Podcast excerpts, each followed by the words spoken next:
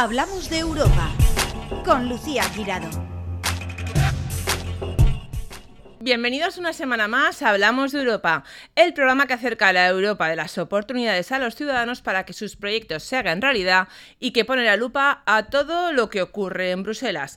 En tan solo unos días vamos a saber si Valencia es capital verde europea en 2024. De momento somos finalistas con la italiana Cagliari.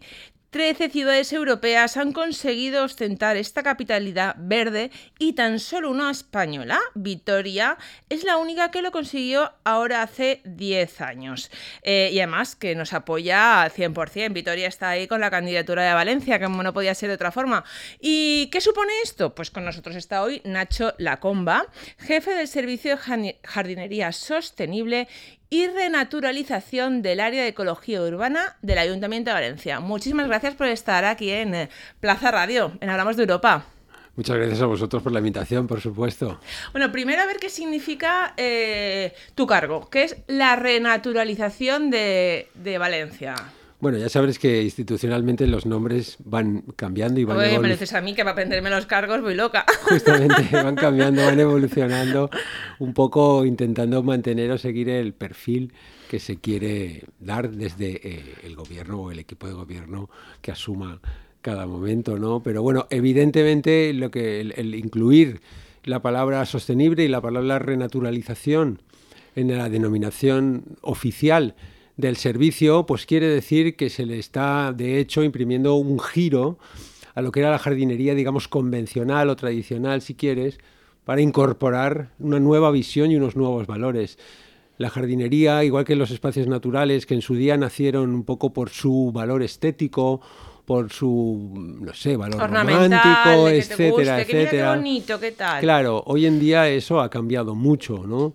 Y, de hecho, eh, para lo que digamos que los objetivos fundamentales es mantener los procesos ecosistémicos y generar servicios ambientales que den calidad de vida a la ciudadanía. cuál es el sistema, eh, cuál es el ecosistema valenciano? ¿Qué le, qué le caracteriza? Porque muchas veces ah, están plantando ahora este tipo de árbol y ahora no, y ahora este que cae eh, los naranjos, las tal, al suelo, ¿no? Pues, pues ¿qué, ¿Cuál es el ecosistema que no solo supone eso? Lo que es importante, por supuesto, pero lo que digamos que es muy importante, ¿no?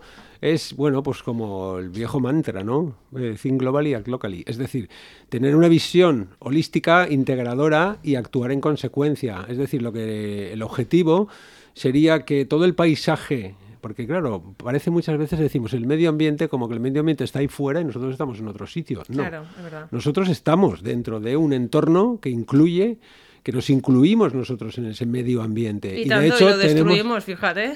Bueno, sí, pero eso también es un matiz interesante, ¿no? En más que nada lo que estamos destruyendo es nuestra forma de vida. Porque aunque nosotros desapareciéramos del planeta, el planeta no desaparecería. Eso Somos tan egocéntricos que a veces Hay que ser conscientes, claro, porque muchas veces nosotros vivimos en clave de nuestros tiempos, de nuestro timing, ¿no? Que decimos, es decir, pues desde en política se vive con un horizonte de cuatro años y nosotros vivimos con un horizonte inmediato. Entonces no somos capaces de trascender, ¿no? Por más que por supuesto que tenemos un pasado y tenemos un futuro y tenemos anhelos, ilusiones e inquietudes, ¿no? Pero el día a día es lo que se nos come. Y cada vez esto es una urgencia mayor y eso nos impide, ¿no? Los árboles te impiden ver el bosque. Pero bueno, mm. volviendo para no irnos tanto por las ramas, ¿no? Lo que quería decir es que la ciudad, y en este caso, bueno, ahora podemos comentar un poco más, ¿no? Pero nosotros, por ejemplo, ahora estamos inmersos en el nuevo Plan Verde de la Biodiversidad de Valencia, que ahora mismo se está redactando, que acabará este año su redacción y será un poco el nuevo documento, el nuevo instrumento de gestión y ordenación de la infraestructura verde de la ciudad. Infraestructura verde. Horror, ¿no? Ya, ahí está.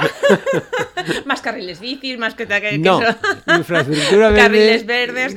No, ¿qué, son los ciudadanos que van a ver? ¿En qué lo van a notar en el día a día? Estamos, ahí estamos. Lo que se pretende es ese nuevo giro de naturalidad, etcétera. Lo que pretende es que efectivamente ¿no? la, el verde urbano forme parte y esté interconectado con el verde metropolitano y con el verde a escala regional. Valencia, tú me decías antes, ¿cuál es el kit de la cuestión? ¿O hmm. cuál es la...?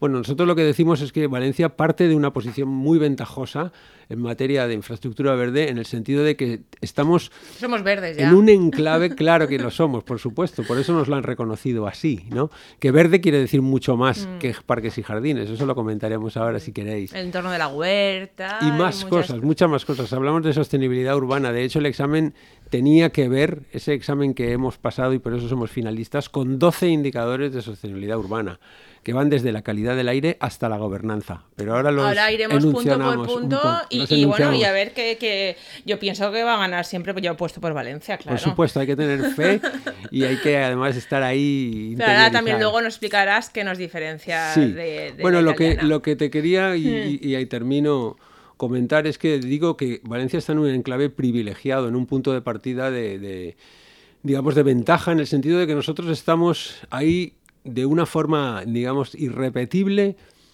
en, el, en la conjunción del mar Mediterráneo, el Parque Natural de la Albufera, el río Turia y la Huerta de Valencia. Esos son cuatro activos, cuatro sistemas que nos permitirían tener un sistema a su vez de infraestructura verde urbana, de espacios verdes urbanos y metropolitanos que generen un conjunto dinámico, interactivo, continuo. ¿no? Las barreras al- a los procesos ecosistémicos son, los que, son las que impiden que se desarrollen los servicios ambientales, que pues, es lo que buscamos. ¿Qué barreras, por ejemplo, tenemos ahora que nos pues por ejemplo la discontinuidad, la discontinuidad, lo que impida que digamos exista esos, esos flujos de, de procesos ecosistémicos. existían, claro, claro. el Turia llega a la ciudad y llega hasta el mar.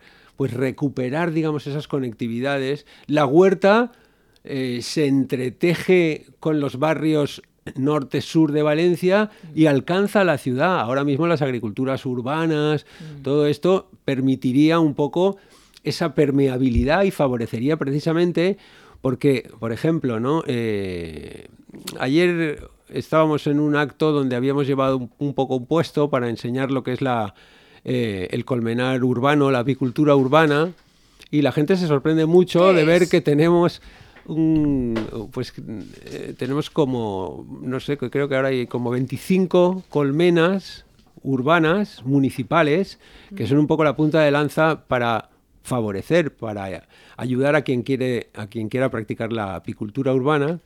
Y estas abejas que viven en nuestra ciudad hacen que miel que, de que- nuestras que las flores. sin abejas no habría vida, eso también es cierto, ¿no? Entonces las abejas son un grupo muy importante de polinizadores, pero hay muchos más. Los polinizadores silvestres, que hay muchísimas especies, no solo de insectos, pero bueno, centrándonos en los insectos, reptiles, murciélagos, bueno, hay muchos polinizadores. Pero centrándonos en los insectos, que es un grupo muy diverso y muy amplio, pues ahí nosotros podemos favorecer su vida, podemos ayudarles a que continúen su tarea sin la cual nosotros no existiríamos.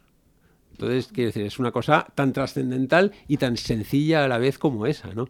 Entonces, bueno, pues se trata de eso, de favorecer de que la ciudad no sea un muro, una barrera, que no existe, que no haya, eh, por ejemplo, pues claro, nosotros qué hacemos, desplegar un montón de, de suelos, impermeabilizar nuestras cubiertas y eso luego genera muchos problemas, porque esa, todo ese suelo impermeable luego facilita unas escorrentías cuando llueve muchísimo, como ocurre aquí, que después generan daños. Si fuéramos capaces de amortiguar, Que de retener, de infiltrar, efectivamente, no tendríamos ni una infraestructura verde tan seca y tan sometida a- a- al, al medio hostil que al final supone la ciudad. Mm. Entonces lo que tenemos que intentar es precisamente lo contrario, favorecer, ayudar. Pero ¿cómo se puede hacer eso? Porque claro, es- Bueno, hay se- muchas zonas que dices, ¿cómo voy a levantar el suelo? Hay otras zonas que no, claro, que ya son verdes, o el viejo, Bueno. el, el- el cauce del río Turia, Bueno, que es una supuesto, maravilla. por Pero, por ejemplo, hace dos años, creo que fue hace dos, tres años, cuando se inundó, que, que, que eso que dices, mira, siempre el agua, ¿no? Llega... Por supuesto, el agua, claro, en el, Mm. el agua reconoce, aunque nosotros los hayamos ocultado,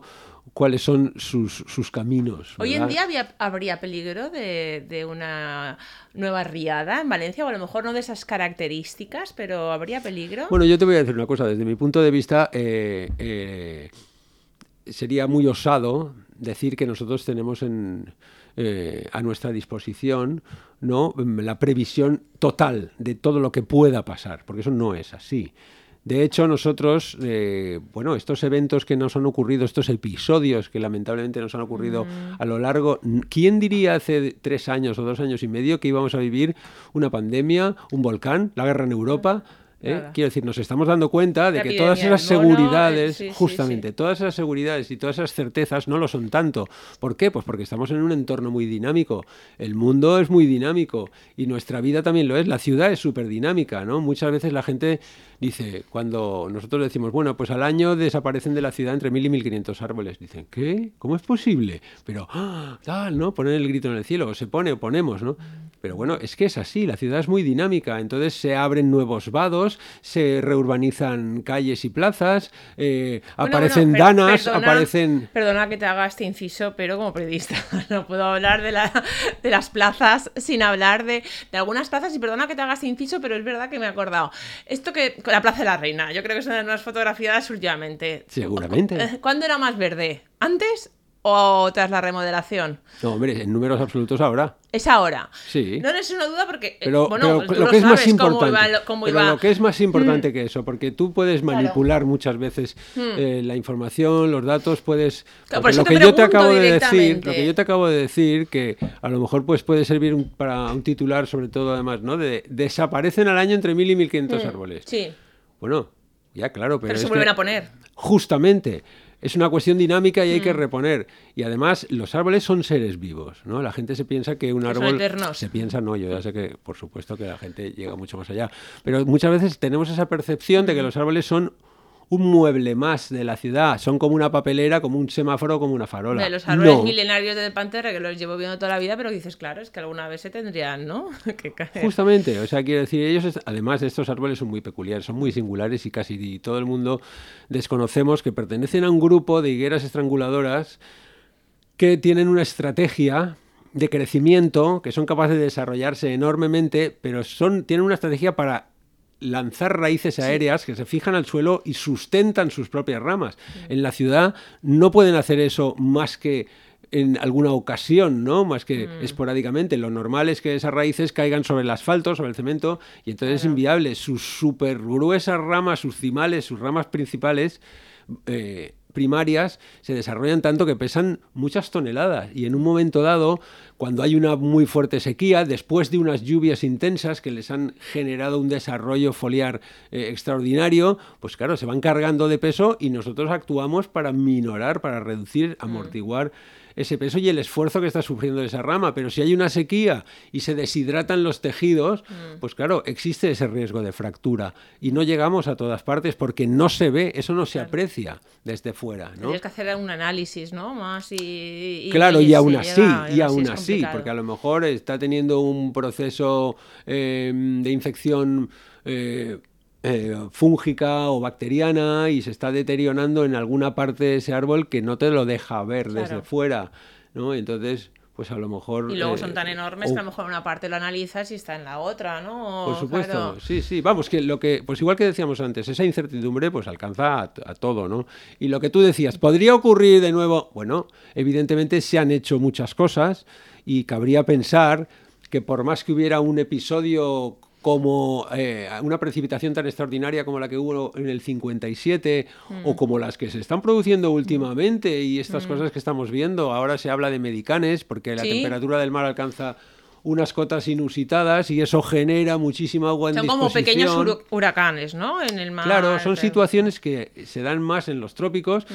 pero que ahora, debido a la circulación atmosférica eh, circumpolar, cómo se ha modificado, pues están generando que esos embolsamientos de aire frío que circulan a gran altitud, pues se, se nos acerquen y puedan generar episodios de este tipo de, de temporales, de huracanes o medicanes que les llaman ahora. Entonces, estas cosas pueden ocurrir. Nosotros, lo que es muy importante, y por eso también se habla mucho ahora, y de hecho Europa es una preocupación muy importante y tiene un grupo europeo para ello, es la adaptación. O sea, ser capaces de adaptarnos, ser tan dinámicos como lo es el propio sistema y adaptarnos a muchas condiciones que son nuevas para nosotros, pero que podemos hacer mucho por nosotros mismos Claro. en ese sentido. No, lo de la Lo que decías, por ejemplo- Yo lo veo fundamental, lo de que filtre el agua, porque Justamente. ¿cuántas veces hemos oído? No, no, porque en otros sitios de España llueve y no pasa lo de Valencia aquí. Aquí es que caen cuatro gotas y ya tal, ¿no?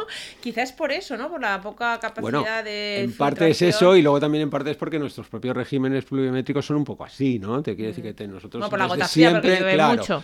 hemos vivido ese, ese tipo de episodios, pero bueno, importante es que se seamos eh, capaces, digamos, de, desde una forma de lo que se llama ahora soluciones basadas en la naturaleza, Mm. pues digamos, hacerle frente, ¿no? Incorporándolos. Tú no puedes, eh, pues no sé, es como, como lo que ocurre con los grandes temporales costeros que también recurrentemente nos visitan. El Mediterráneo cuando quiere, pues se puede la- poner se puede poner muy por encima de su cota ordinaria y entonces eh, pues desaparecen los paseos marítimos, desaparecen. Claro, ah, pues poco a poco vamos viendo que a lo mejor hay otras soluciones que no son las rígidas, que no disipan la energía y que serían mucho más idóneas para facilitar, para incorporarnos a esa propia dinámica costera, por ejemplo. Por ejemplo, y ya pasamos a lo de la capitalidad Vale. europea, pero que es verdad que eso me interesa muchísimo, es verdad, porque hay muchísimas zonas, kilómetros, kilómetros de costa, que, que ya no queda casi arena, quedan, que está, el mar está engullendo la arena. Eh, Sí. ¿Esto qué es? ¿Porque sube el nivel del mar? ¿Porque el, el propio urbanismo, los propios... ¿Por qué se produce eso? ¿Y qué solución crees que podría haber? Bueno, yo... Bueno, sí, como bien, Nacho. Lacomba, como tu opinión. No, yo eh, quiero decir que eh, lo que está claro es que nuestras costas, perdón, digo, nuestras costas son regresivas, ¿no? Aquí, en, en- en nuestro entorno y en el Mediterráneo, eh, en nuestra, vamos, en el Golfo de Levante y, y en el Golfo de Valencia, eh, las corrientes de deriva, que son las que van paralelas a la costa, van norte-sur. Entonces, si tú pones un obstáculo perpendicular a la costa, eso genera unas modificaciones en la dinámica marina que es súper compleja. Entonces, lo que es esa arena vuelo de la mariposa, ¿no? Correcto, correcto, es así, es algo así, el efecto mariposa. Tú, normalmente, o digamos que lo que entendemos es que las, la- lo- los sedimentos que bajan por los ríos y llegan al mar, esas corrientes de deriva los reordenan y lo que hace en el Holoceno cerró con una barra de arena lo que era el antiguo, la antigua bahía que dio lugar a la albufera, pues esas mismas corrientes, esas mismas corrientes de deriva y esos mismos sedimentos son los que alimentan nuestras playas. Las playas, se sabe, porque no hay más que ver la evolución, que para eso pues el Ministerio, Costas, tienen unos visores donde se puede ver cómo era, cuál ha sido la evolución reciente de la línea de costa. Y todas nuestras playas van perdiendo, son regresivas. Entonces tenemos que tener, digamos que, mucho cuidado y tenemos que estar muy atentos a qué está ocurriendo. Encima, todas estas modificaciones, la emergencia climática y la aparición de episodios eh, tan intensos recurrentemente, pues seguramente no ayuda, ¿no? Lo normal sería que durante el verano haya unos aportes de arena, luego venga un temporal a lo mejor en invierno que se la lleve, pero luego la vuelva a aportar, esa dinámica, ¿no? Entonces ahora eh, la idea de que nosotros podemos ponerle un muro de hormigón al embate de los temporales es una quimera, porque en realidad eso no disipa la energía. Lo, que te, lo que te genera es que a lo mejor esa erosión se traslade a la parte del, más profunda de ese, muchas gracias, de ese muro, de ese de esa pantalla de hormigón que tú has creado y te vuelve a generar problemas y te, A lo mejor no ahí, pero en o- unos Exactamente, metros. Entonces, ¿cuál crees que exactamente. sería...? Bueno, nosotros tenemos un gran ejemplo y un modelo que de hecho, eh, bueno, es internacionalmente conocido, que es cuando se mm, cuando la mo- una movilización ciudadana extraordinaria que hubo consiguió parar el proyecto de urbanización del Monte de la Devesa del Saler, Ah, cierto, es verdad. el Saler per al Poble, ahí, ahí se dio un giro, eh, un, un golpe de timón que pasó de un proyecto de urbanización y de ocupación y de construcción de miles de apartamentos, hoteles, marinas, etcétera, etcétera, en un espacio público que lo era ya desde la Edad Media, eh, se pasó, digo, a cambiar eh, el objetivo a dedicarse, dedicar ese espacio a conservación, a protección, y ahí nace un poco, son los inicios del Parque Natural de la Albufera. Bueno, pues como se había construido un eh, paseo marítimo y se habían construido pues mucha parte de la urbanización, calles, eh, canalizaciones, etcétera, todo eso hubo que eh, digamos, Revertirlo. revertirlo, sacarlo de ahí y ponerlo. Y lo que se hizo fue una regeneración dunar que se ha visto que como las dunas son una, un- Una protección natural. una protección natural y blanda, adaptativa, pues a lo mejor en parte pueden desaparecer y tú tienes que reconstruir o tienes que... Pero ellas mismas se van modelando. El, el mar va buscándose el sitio y va además arrastrando y aportando las arenas y va naturalizando esa misma playa. ¿no? Entonces, lo que yo digo es que en lugar de hacer soluciones duras, busquemos soluciones basadas en la naturaleza, como es un cordón dunar, que te protege de los temporales y además te genera ecosistema, hábitat natural, crían los chorlitejos, en fin. Y además es mucho más agradable y por supuesto es un entorno evidentemente mucho más natural y con mucha más capacidad de acogida para todos los seres vivos, incluidos nosotros, por supuesto, que para eso somos un poco los primeros aquí. Hombre, además de verdad. Y, y bueno, entonces ahora ya vamos a Valencia, que va a ser capital verde en 2024 y que lo dicen en nada, a finales de octubre, en, nada, en un par de semanitas. A ver, ¿cuáles son los puntos en los que crees que se, van se va a fijar Bruselas? Eh, para que ganemos la capitalidad y que nos diferencian de la ciudad italiana que realmente eh, ¿qué nos diferencia la ciudad italiana y qué puntos eh, en ese examen hemos pasado con nota?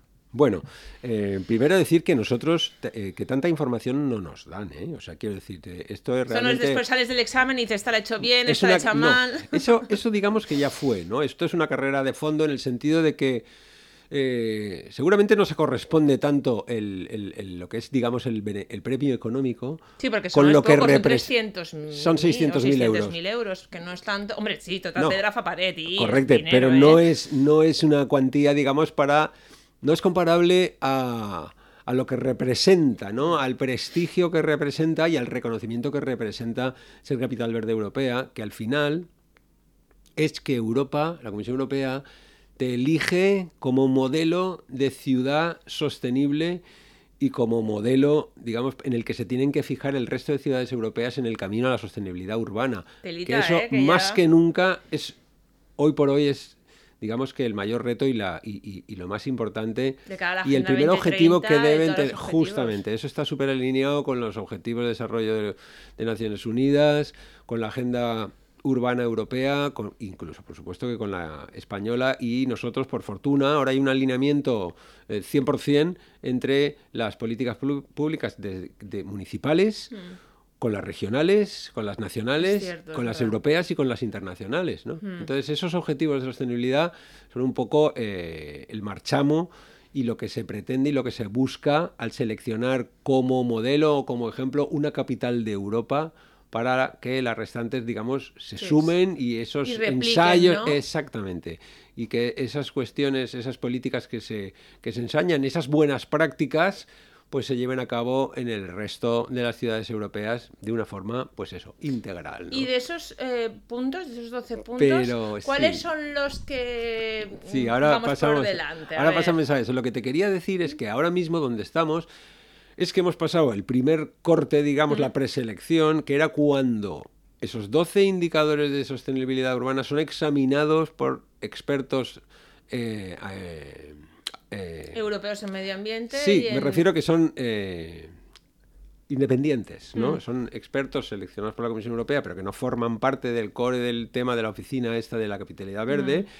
sino que son expertos en cada una de las materias que por parejas uno eh, analiza, evalúa un indicador, tus datos, tus resultados, y luego se los cruza con otro, ¿no? Por pares de... Y entonces eso da lugar a una evaluación que nosotros no conocemos. Lo que nos han dicho es que nos han seleccionado. Y, al fin, a la final solo hemos llegado dos. Cagliari, a la cual felicitamos cariñosamente desde aquí, por supuesto, mm. porque el, el, hecho de... Sí, yo también, ¿eh? eh por supuesto. el, hecho de llegar a la final ya es un reconocimiento. Ya formamos parte del club de ciudades, de capitales de, entre todas las ciudades europeas, ya quedar eh, finalista, no. O sea, es que hay dos. O sea, es que realmente... eso es, eso es. Pero bueno, lo que te quería decir sobre todo también es que eh, ahora no se trata de que tengamos que esperar a ver qué, pasa, sino que una delegación municipal de 10 personas tiene que ir a Grenoble el día 27 y, hacer y defender con una presentación que ahora mismo estamos preparando eh, ya te imaginas, ¿no?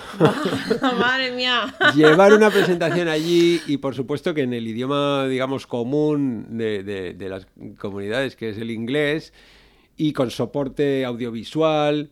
Tienes que presentar un poco cuál es tu anhelo, por qué quieres, por qué piensas que puedes ser modelo para ciudades europeas y cómo lo vas a hacer. Y, y y dime, que, o sea, resumido, porque claro, esa presentación será amplia, pero resumido, ¿qué vais a decir? Bueno, eso. vamos a ver, no a, sorpresa. no vamos a sacar. claro, no.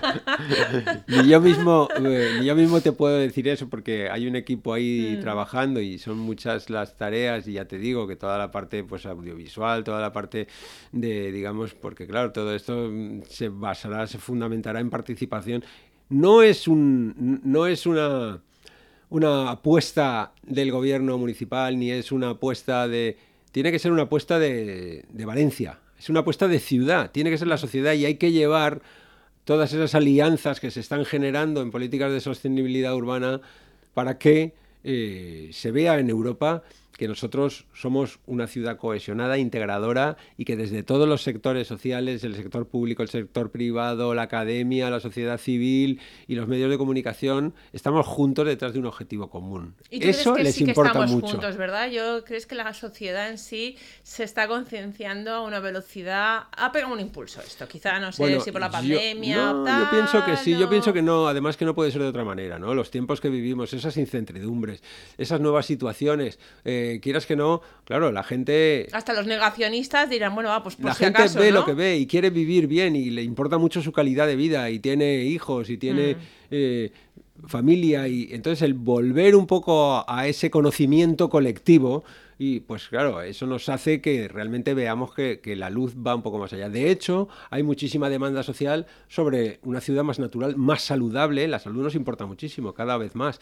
Y todo esto tiene que ver, ¿no? Antes tú decías, ¿cuáles son las fortalezas de Valencia? Bueno, pues hay unas fortalezas muy claras, ¿no? Igual que la que hablábamos de que Valencia ha sabido como sociedad rescatar esos, unos activos que estuvieron amenazados, como la propia Albufera, como el Saler, como el Jardín del Turia, el Git del Turia es Nostra y el Bolenberg.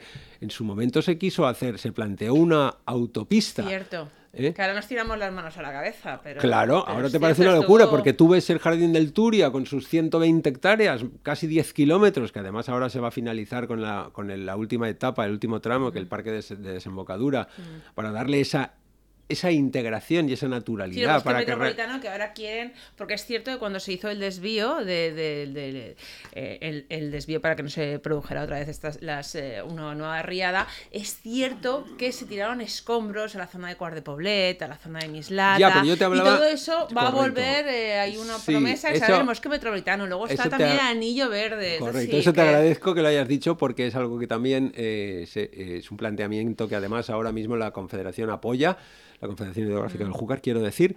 Pero yo te estaba hablando del último tramo del Jardín del Turia. Es el parque de desembocadura que ahora mismo eh, se está proyectando, ¿vale? Pero lo que quería ¿Qué va a haber ahí? Más O sea, jardín, más, jardín, más jardín. Visualmente, más jardín, más zona verde. tramos- Ahora mismo, cada vez más, bueno, y, y volviendo a lo que decíamos de los activos, ¿no? Y de las buenas prácticas, ¿no? Valencia ha trabajado mucho, y eso lo sabe todo el mundo, y, y es un, un sello de identidad nuestro, el tema de la movilidad y el espacio público. Y ahora volveremos a lo de la plaza, ¿no? Eh, de la Plaza de la Reina, quiere decir. eh, lo que antes era la plaza del ayuntamiento, una rotonda de circulación de autobuses y vehículos, pues ahora mismo es un espacio público donde tú puedes ver a diario muchísima gente, que es un espacio social y donde, y donde se pueden desarrollar todo tipo de encuentros, de negocios y de lo que quieras. Pero es un espacio ganado para la ciudadanía. Ya no vas al lado de los coches y los autobuses tragándote el humo y la contaminación, que al final es un perjuicio. De eso se muere mucha gente todos los años, en todas partes. Nuestro principal factor de emisión y de contaminación es el tráfico, el transporte privado y comercial. Por supuesto que no hay que volver atrás, que necesitamos ser dinámicos, movernos y, seguir adelante, pero lo tenemos que hacer desde el conocimiento y, por supuesto, evitándonos un perjuicio, desde el cobeneficio, no desde la externalidad. ¿no? ¿Y tú crees que además a lo mejor hay determinados sectores que hay un primer rechazo, pero luego a la larga la gente incluso Bueno, las personas lo, lo ve Claro, positivo, claro, las se personas- acostumbra. Claro, las personas tenemos un modus vivendi, un modus operandi que en principio no queremos cambiar, porque oye, si lo que funciona no lo cambies. Ya, pero hay que tener en cuenta muchas, ya te digo, muchos factores que juegan ahí y que sin duda siempre hay un margen de mejora y siempre podemos mejorar. Y de hecho esto lo están haciendo todas las capitales europeas y Mm, más es allá. ¿no? Te quiere sí. decir, estas nuevas formas y estas nuevas prácticas son comunes, ¿no? Igual que pasa con esto, pues pasa con la infraestructura verde, pues cada vez la gente demanda, y eso nos pasa en los presupuestos participativos, más espacios verdes, más árboles, porque la gente se da cuenta de que son refugios. Ahora cuando tuvimos estas olas de calor ininterrumpidas que han durado un Mm. mes y medio este verano, pues te das cuenta de que tú tienes que intentar bajar la temperatura como sea, porque no todo el mundo tiene un, Mm. Un garaje, ¿sabes? No ni un aire acondicionado, Exactamente, ni- ni puede disponer de una casa aislada del, del medio para, para ser ajeno a la realidad. La realidad está aquí y aunque tú tengas todo lo que tengas, tienes que salir a la calle y es mucho mejor una calle con árboles que un desierto de asfalto. Sí, no, no, eso, eso, eso, bueno, eso por supuesto. Más, yo creo que, que lo bueno es que la gente poco a poco se, se, se va dando cuenta. Bueno, ¿no? lo que nos importa mucho a nosotros y de hecho nosotros estamos seguros, y cuando digo nosotros me refiero un poco a los que estamos en este caso detrás del tema este de la capitalidad. Pero yo entiendo que todo servidor público tiene muy claro que todos que, que su dedicación está es esa, el interés general y la, y la mejora de la calidad de vida de la ciudadanía en general. Y por supuesto que sin dejar a nadie atrás. Ahora cada vez más las ciudades tienen que ser un refugio, sobre todo con estas nuevas eh, situaciones que estamos viviendo, para la ciudadanía, donde la ciudadanía pueda desenvolverse, pueda desarrollar su vida y tener su futuro, pero sobre todo atendiendo a los sectores más vulnerables. Y en eso también se fija mucho Europa y en eso también tienen que dedicarse y, de hecho así es un poco la proyección, pues todos esos fondos, esas ayudas que pretenden que nosotros seamos capaces de superar todas estas situaciones desde el optimismo y, y- y desde la alianza, desde la unión. Yo te voy a dar la enhorabuena antes de despedir, te voy a dar la enhorabuena por, por adelantado y como se nos han quedado muchas cosas, Sí. yo te emplazo que cuando ganemos la capitalidad, Ojalá, sí. volver al Ah, programa y que nos cuentes la experiencia y que comuniquemos lo que significa ser capital verde europea y oye, y si no, que también, oye, pues lo que ha significado ser semifinalista, de, bueno, finalista Sí. de, de- de- Sí, ya te digo que esto. Nosotros el reconocimiento ya lo tenemos. Y los próximos proyectos bueno, que, que- Por supuesto, sería grandioso poder celebrarlo y compartirlo aquí con vosotros. Pues muchísimas gracias, Muchísimas Nacho. gracias a vosotros. Una semana más en Plaza Radio, la voz de Valencia Plaza, hemos hablado de la Europa de las oportunidades y de la actualidad del viejo continente, porque lo que ocurre en Europa te afecta directamente. Todos nuestros podcasts en nuestra web 999plazaradio.es o en tu plataforma preferida. 99.9 Plaza Radio, la voz de Valencia.